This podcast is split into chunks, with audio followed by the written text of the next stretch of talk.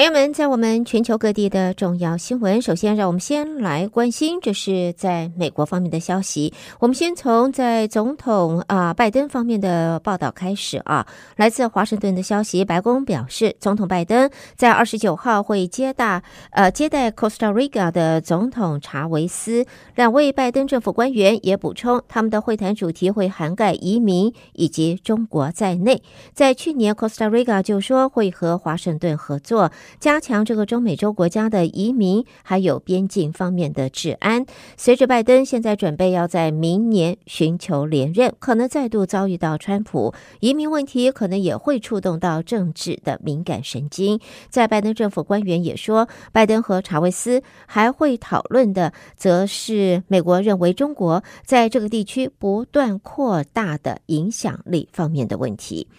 好，接着呢，谈到了中国，我们也看到呢，美国政府现在打算要与中国展延一项科学协议，遭致美国国会议员的批评，主呃指这个举动可能有助长对手的疑虑。美国国务院在昨天说，在寻求修改版本之际，现行的版本要展延的期限仅仅只有六个月。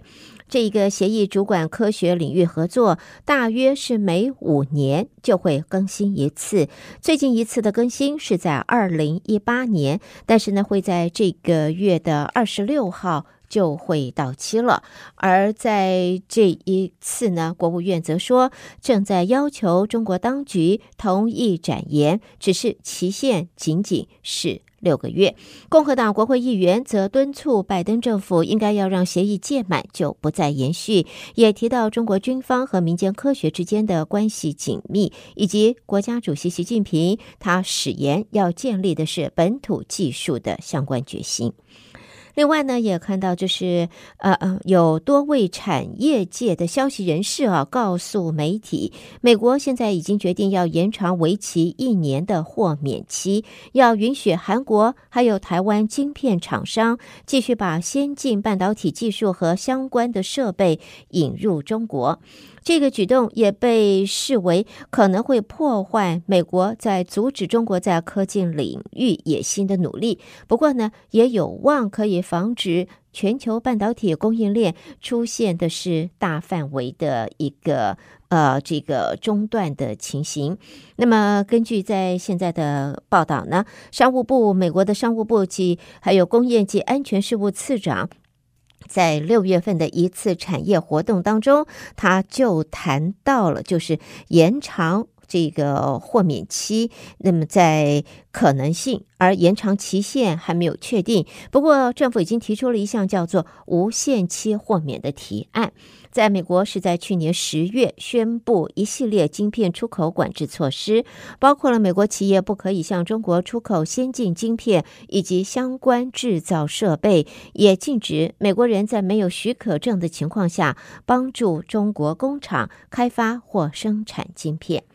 至于在总统大选方面呢，美国明年总统大选共和党的初选第一场辩论昨天登场，只是民调领先的前美国总统川普并没有参加这第一场的辩论，反而是接受了社群平台 X 的访问。访谈当中，他是炮轰自家党内的初选对手，当然还要加上民主党籍的总统拜登在内。川普婉拒参加了这一场辩论，选择接受保守派前福斯新闻的脱口秀主持人 Carson 的访问。那么他表示呢，他的民调是领先对手五十到六十个百分点，所以参加辩论没有意义。他也形容佛罗里达州的州长迪尚特是废的可以，前副总统彭斯也让他非常失望。至于前新泽西州的州长 Chris Christie，他形容对方是个疯子。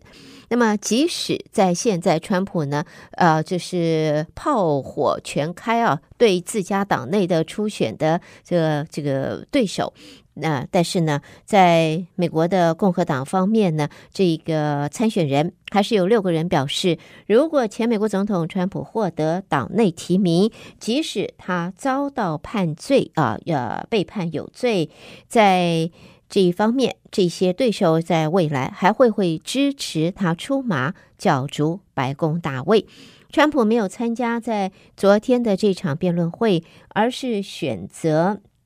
这一个保守派评论员 Carson 的友好访问，尽管面临四项的刑事起诉，川普在民意调查还是巩固了他在共和党选民当中的一个领先的地位。而在消息人士也透露呢，就是呃，如果前总统再次当选的话，他几乎要向所有国家的进口商呃品啊征收百分之十的关税，这个范围比他在任时的政策是更广了。有经济学家批评这种政策这个举动就是疯狂，除了会导致美国本土消费品的价格往上飙升，更有可能会触发的是全球的贸易战。好，接着我们再看的，这是在加州啊，Orange County 的消息。现在看到呢，这是 Orange County 有一家机车酒吧啊，这个是就是 Bike。骑摩托这个重型摩托车，这个机车酒吧 （Back Bar 在昨天发生了枪击事件，很不幸的有四人死亡，六个人受伤。死亡的四个人包括了凶嫌在内。在呃 Orange County 的警长则说，这起事件多名受害者在目前呢，呃，在当地呢，这个叫做 Cooks Corner 的机车酒吧已经有大量的执法人员在现场了。最后看到，这是宾州，宾州 Pittsburgh 有一名男子因为拒绝我在迁离他的住宅，结果展开了和警方枪战对峙，六个小时内双方一共开枪了一百多枪啊！最后这名涉案男子身亡。现在联调局已经介入协助在当地的执法部门来处理相关的案件。好的，朋友们，这是带给大家在。美国方面的重要新闻，你收听的是德州中文台，我是胡美健。而下边我们要把焦点转到国际新闻方面，在带给大家国际方面的新闻以前。再次的提醒您，New Smile 植牙中心在现在呢，两处诊所在 Galleria 和中国城啊。那么现在特别推出的优惠方案，要提醒大家，这个就是免费的 CT X 光断层检验，再加上咨询，完全免费。他的这个安排的时间，在 Chinatown 的这个诊所是在礼拜三的早上。提供这个免费断层检验和咨询，在 Galleria 的诊所是礼拜二的早上跟礼拜四的下午。同时还伴随的是植牙加上牙套，每一颗特价只要一千九百九十五。如果是植三颗牙以或者以上，每一颗降两百块钱啊，就是变成一千七百九十五。在现在呢，植牙的 New Smile 植牙中心的华语专线先提醒大家，因为如果要嗯、这个。呃，享受免费的 CT X 光断层检验和咨询的话，请大家一定要预约，因为这个免费的这个这个 service 呢，有特定的时间，八三二五五四六一一五，八三二五五四六一一五啊，请你事先电话预约。那么在呃这个 New Smile 的植牙中心是韩国医生黄医师啊，有人说他是欧巴。好，他是哈佛大学的植牙专家，已经有一万多个成功的植牙的案例。需要这一方面服务的朋友，你直接先电话联系预约八三二五五四六一一五。好，接下来关心国际方面的新闻。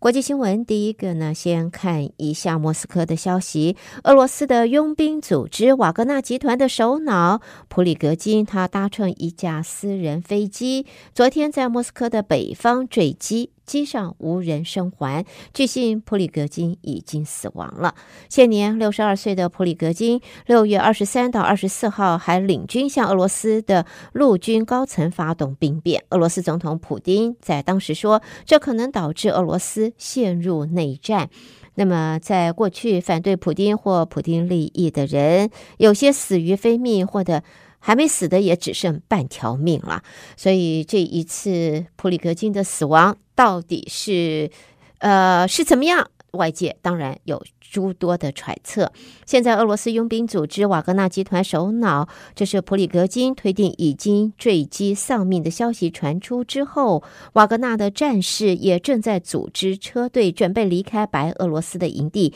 前往俄罗斯。而白俄罗斯安全机构则试图加以阻止。下边我们看到，这是在媒体报道，金砖国家的峰会在今天召开特别记者会，宣布的是金砖国家扩大成员，阿根廷、埃及、伊索比亚、伊朗、沙乌地阿拉伯、阿拉伯联合大公国现在获邀加入金砖国家合作机制。金砖国家是在二零零一年提出的一个概念及研究报告，并且呢，也去让巴西、俄罗斯、印度、中国的英文啊，它的英文国名的第一个字母呃来组成的 BRIC。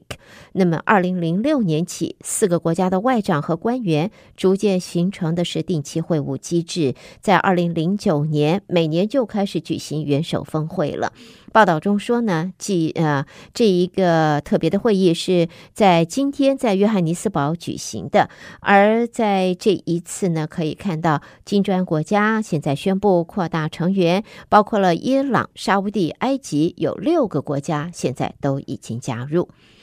好，接着我们再来看这个核处理水啊，核废水方面，现在在日本方面呢，已经在二十四号开始要排放核处理水，而中国政府也不满日本把东京电力公司福岛第一核厂。呃，第一核电厂核处理水排入海洋，在今天起全面暂停禁止进口原产地日本的水产。对此，日本首相岸田文雄则说，已经提起关切，要求中国方面立即撤除相关的禁令。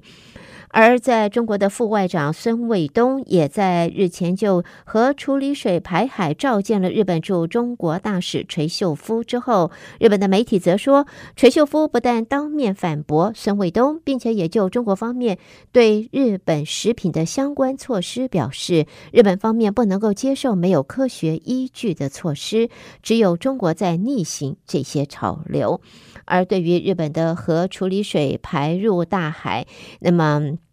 引发了邻国的反弹。在韩国方面，就有民众试图闯入日本驻首尔大使馆，那么展开他们的抗议，有多个人也因此被逮捕。所以呢，在日本核处理水排入大海，它虽然对外那么做了很多的。呃，保证说明这种安全方面的疑虑，还是没有办法取信于。呃，在就是邻国以及一般的其他的民众，在日本的东京电力公司也在今天，那么开始把福岛第一核电厂的核处理水排入太平洋。这个举动距离三一一大地震和伴随而来的海啸导致福岛核灾，现在回头看看，已经过了十二年了。在现在呢，这个核处理水啊排入海里边，导致日本的水产。输往中国被中国政府禁止，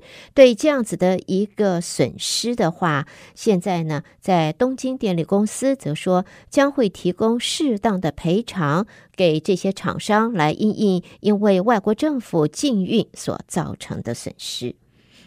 好，关心完了，在日本的核处理水废水在今天开始排入这个大海啊，太平洋的新闻之后，我们再看印度的报道。这是全球市场现在都要注意，就是印度政府有三名消息人士说，因为雨水在当地雨水的不足，导致甘蔗产量减少了，所以印度预料由十月起的下，就是下一季将会禁止糖厂。出口砂糖，这也是七年来首度的暂停输出砂糖。全球市场一旦少了印度供应的砂糖，可能就会导致包括了纽约还有伦敦这些商品交易所的基准价格往上攀升。而纽约与伦敦交易的糖价原来已经在多年的高点上头徘徊，也会引发对全球粮食市场通货膨胀可能会加剧的担忧。新闻看一下雅加达的报道，印尼的外交部和智库今天举办第三十二届管理南海潜在冲突研讨会。那么在这一次呢，包括了中国、菲律宾、越南还有台湾等国代表参加，讨论的是南海的潜在冲突和经济上面的发展，再包括海洋研究合作等议题。由印尼发起的这一个呃研讨会是一九九零年开始举办，主要是探索。南海区域的潜力。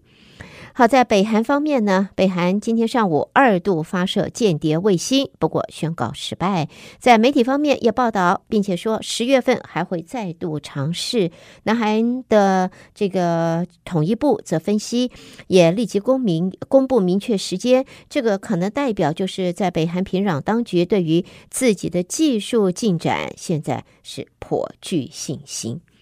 带给朋友们的就是在国际方面的重要新闻。你收听的是德州中文台，我是胡美健。美国和国际新闻之后，让我们在这儿稍微休息一会儿，稍后我们再和您一同关心来自两岸方面的这个重要新闻。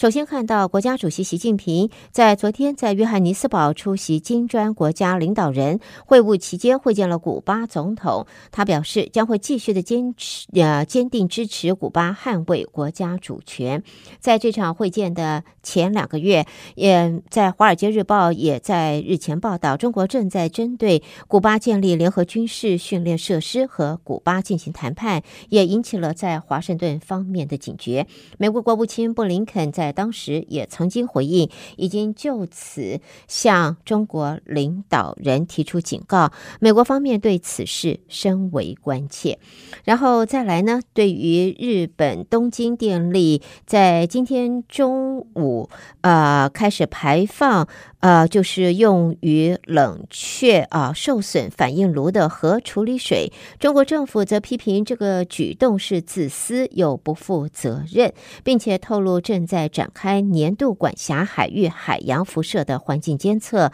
后续将会持续的加强有关的监测工作。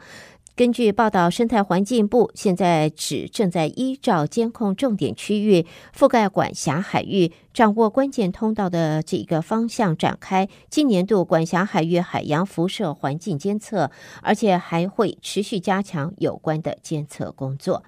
而现在呢，在日本在，呃这个。今天下午一点半，呃，一点零三分起，把福岛第一核电厂的核处理水排放入海。中国海关总署也公布，即日起全面暂停进口原产地为日本的这个相关的。水产品。那么，对于在现在日本东京电力公司把核处理水排放入海，中国外交部也以未署名的发言人针对这件事情表示，已经要求日本方面停止这一个错误行为，并且会采取一切必要措施来维护食品安全和中国人民的身体健康。中国外交部发言人说，这个处置方式是核安全问题具有跨国界的影响，绝不是日本一家私事，而且说人为向海洋排放核事故污染水没有先例，也没有公认的处置标准。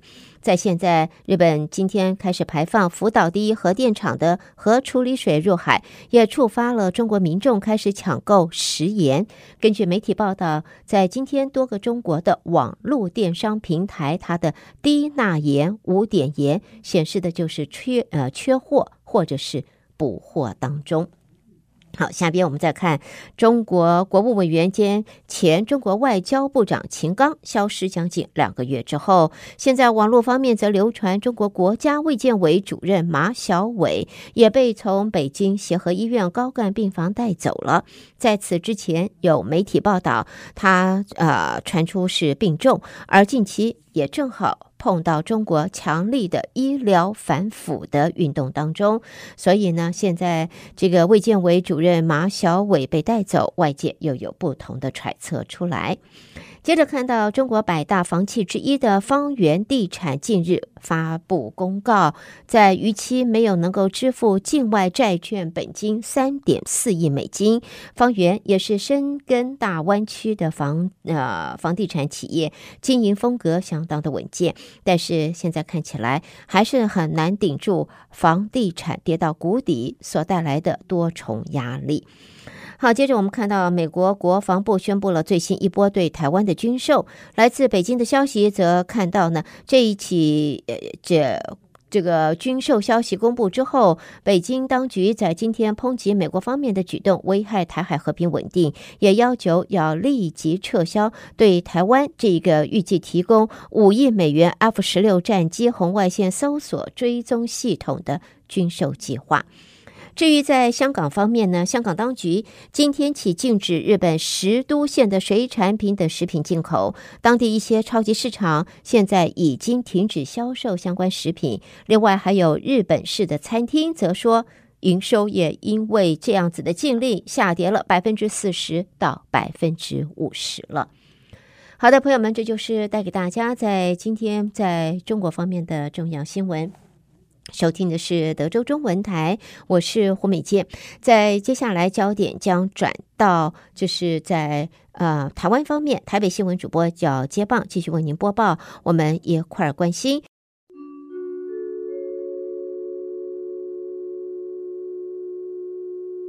德州的听众朋友们，早安！我是中央广播电台陈子华，现在提供给您台湾今天的相关消息。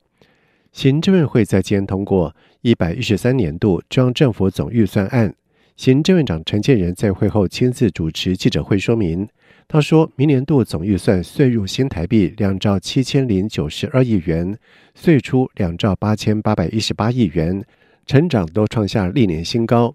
主计处表示，总预算岁入岁出短差一千七百二十六亿元，另外债务还本一千一百五十亿元。两者合计尚需融资调度裁员是两千八百七十六亿元，将以举借债务一千七百二十亿元，以及一用以前年度岁计剩余一千一百五十五亿元来支应。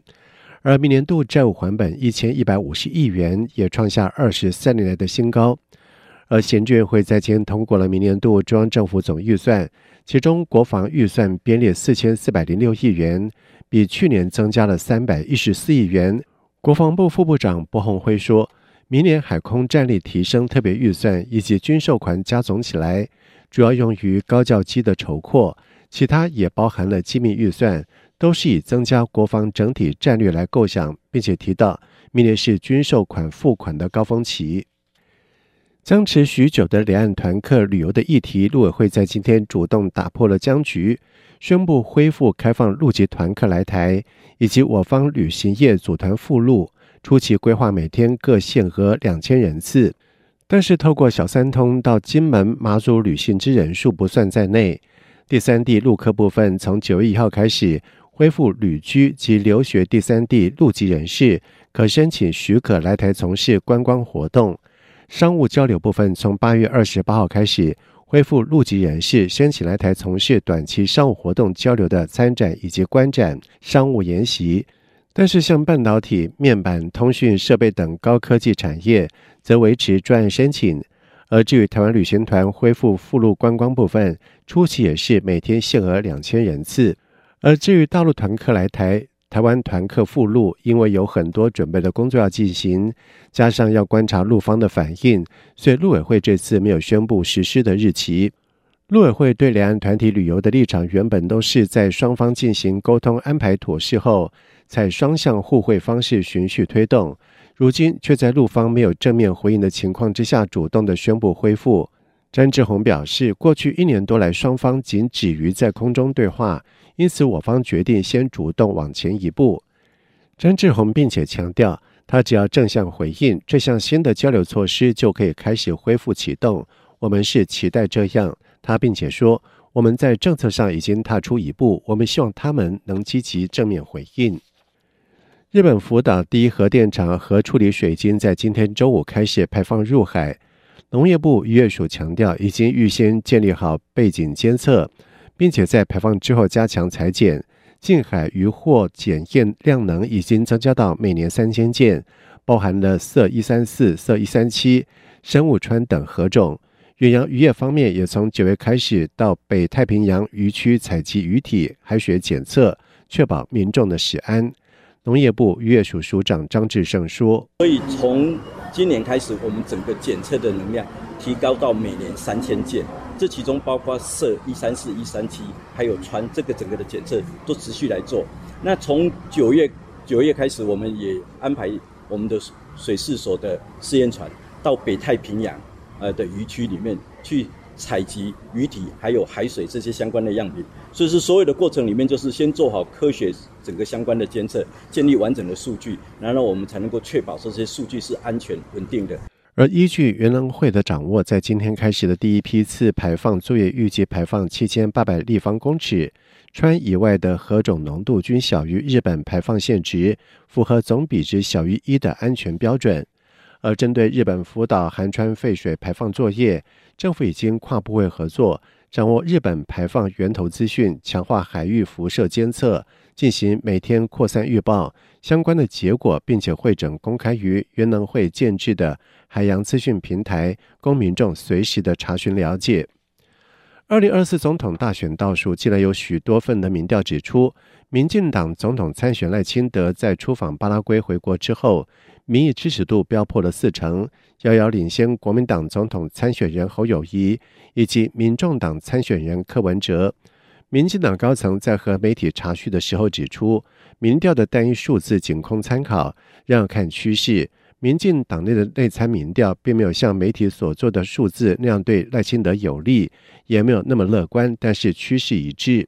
对于赖清德接下来的选举重点，民进党高层表示。九月初开始将推出国家希望工程，着重政见的提出以及有感政绩的宣传，直到十月双十国庆之后，选举的节奏将会进入各地立委竞选总部的成立，将掀起新的选举的热潮。因此，九月到十月中将会是推出政见、争取支持的时机点。而据赖清德的副手人选，外界频频点名驻美代表萧美琴以及前文化部长郑丽君。甚至行政院长陈建仁、立法院长尤其坤等人都入列。民进党高层表示，副手出炉的时间有几个因素考量，包括寻求合适的人、配合互补性等其他客观因素。是否朝党内或党外觅才，则没有设限。但是现在还不到筛选的时间点。而二零二四总统大选白热化，国民党总统参选侯友宜也将在下个月十四号出访美国。预计造访纽约、华府、旧金山，会晤国会参众议员，拜会 AIT 理事主席罗森伯格，也应邀在智库演讲、参加侨胞活动。二十一号从旧金山搭机返台。侯友谊竞选办公室表示，希望透过这次的美国行，与美国友人分享侯友谊对未来深化台美关系的看法，期盼继续推动台美实质交流。同时展现侯友谊坚定支持中华民国民主制度、捍卫自由价值的信念跟决心。另外，民众党主席、总统参选柯文哲在今天在台大校友会馆召开了记者会，宣布启动世代和解四叶草运动，主张是一场坐在家里进行的社会运动。他表示，六十五岁以上很快就将占台湾超过两成的人口。既然生命延长，也应该让这些壮世代可以健康生活、参与工作跟游戏，期盼透过运动来转变社会的思想，进而促成退休相关法规的修法。在面对民进党提出的三问，柯文哲则是一一回复：中华民国与中华人民共和国是否互不隶属？比照总统参议员一向表示，尊重中华民国宪法以及两岸人民关系条例。自己所讲的也没有脱离这个范围，而至于重启服贸，自己从未提出是假新闻。对中国禁止台湾芒果输入，前几天就已经回答过媒体，请民进党发言人工作认真一点。行政院在今通过了一百一十三年度中央政府总预算案，而其中劳保基金拨补金额再增加，高达新台币一千两百亿元。如果加上疫后特别预算，将达到一千三百亿元，创下新高。对此，劳工阵线秘书长孙友莲表示，波补对劳保财务有帮助，世界各国也都是这样，但这也是最便宜行事的方式。他认为，解铃还须系铃人，正本清源，还是要进行劳保制度的改革。否则都只是缘木求鱼。呃，以为这样子就可以解决劳保财务的问题的话，那肯定是缘木求鱼啊。我们呃还是觉得说，呃，整个劳保年金呃至少你结构上面的调整这部分的话，应该要要开始进行。否则的话，呃，我相信啊、呃，我相信呃接下来几年我我们会呃遭遇更大的波补的压力，那政府的财政可能也会有相当大的这样的一个考验。而劳动部劳动保险司司长陈美女受访表示，政府拨补对劳保财务水位稳定有很大的帮助，也增加基金的运用空间。但是实际拨补的注意要等到一百一十四年公布的精算报告。劳动部未来仍会持续的努力跟行政院争取拨补金额。陈美女并且指出，依照一百零九年的劳保精算报告，预估今年的劳保收支差额为八百八十亿元。但是因为今年保险费率从百分之十点五增加到百分之十一，保费有稍微的增加，因此截至到六月，收支逆差为一百九十亿元，预估今年整年度的差额会缩小在三百八十亿元左右。以上就是今天台湾的相关消息，提供给听众朋友。接下来把时间交给主持人。